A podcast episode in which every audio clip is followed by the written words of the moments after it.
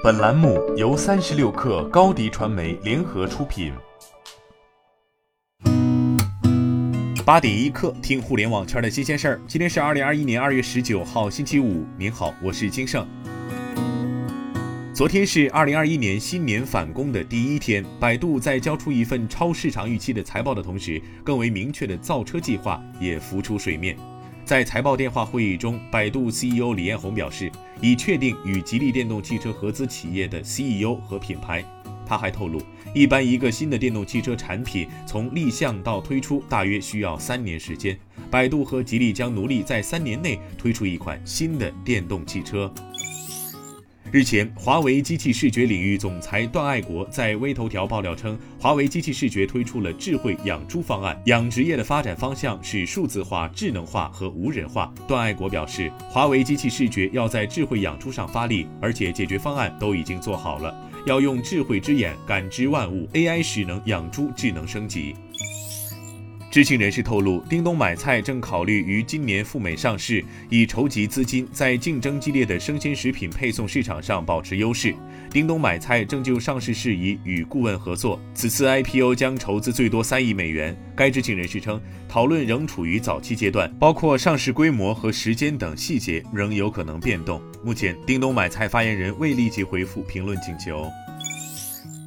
昨天是牛年第一个交易日，这个春节假期，多家金融机构通过理财直播等形式在支付宝上营业，直播观看人次同比去年春节增长超十倍，基金讨论区访问量也同比翻倍。春节期间虽然交易暂停，但基金热延续，不少投资者仍习惯在理财社区交流。支付宝理财平台数据显示，基金讨论区热度较去年春节大幅提升，访问人数同比翻倍。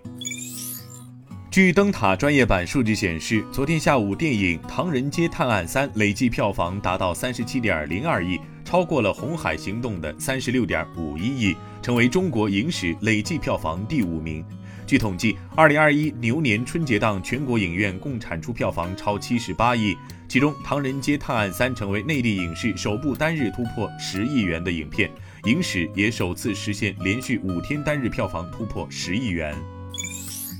就茅台集团总工程师王丽入围院士候选名单一事，中国工程院有关部门负责人作出回应，内容如下：根据院士增选工作相关规定。中国科协提名是院士候选人产生渠道之一，具体程序是经地方科协推荐，中国科协组织遴选，报经中国工程院主席团审议通过后，方可成为有效候选人。目前，王丽尚处于地方科协推荐公示阶段，还不是中国工程院2021年院士增选有效候选人。梅赛德斯奔驰昨天表示，奔驰将在2021年推出大型纯电车型架构平台，生产全新纯电车型，包括全新奔驰 EQS。此外，继 EQC 国产后，纯电车型 EQA 和 EQB 将于2021年在北京奔驰投产。之后不久，EQE 也将在北京投产。至2021年，中国市场上将有四款奔驰纯电车型：EQA、EQB、EQS 以及已上市的 EQC。今天咱们就先聊到这儿。责任编辑：彦东，我是金盛。八点一刻，咱们明天见。